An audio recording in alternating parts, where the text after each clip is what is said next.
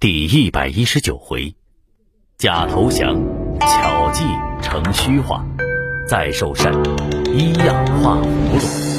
上上回说到，邓艾出骑兵偷渡阴平，兵临成都，后主刘禅投降，其子刘晨宁死不降，杀妻子后自刎。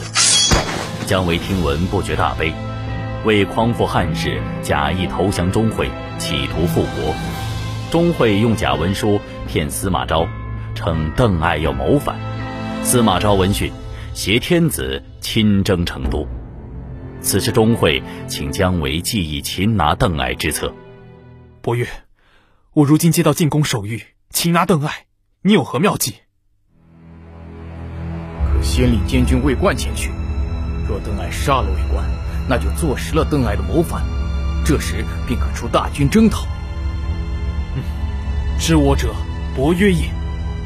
钟会大喜，遂命魏冠带数十人入成都擒拿邓艾父子。魏冠心中不悦，不愿意前去，便找来心腹之人商议。钟会令我去擒拿邓艾，你有何看法？将军，这定然是钟会的诡计。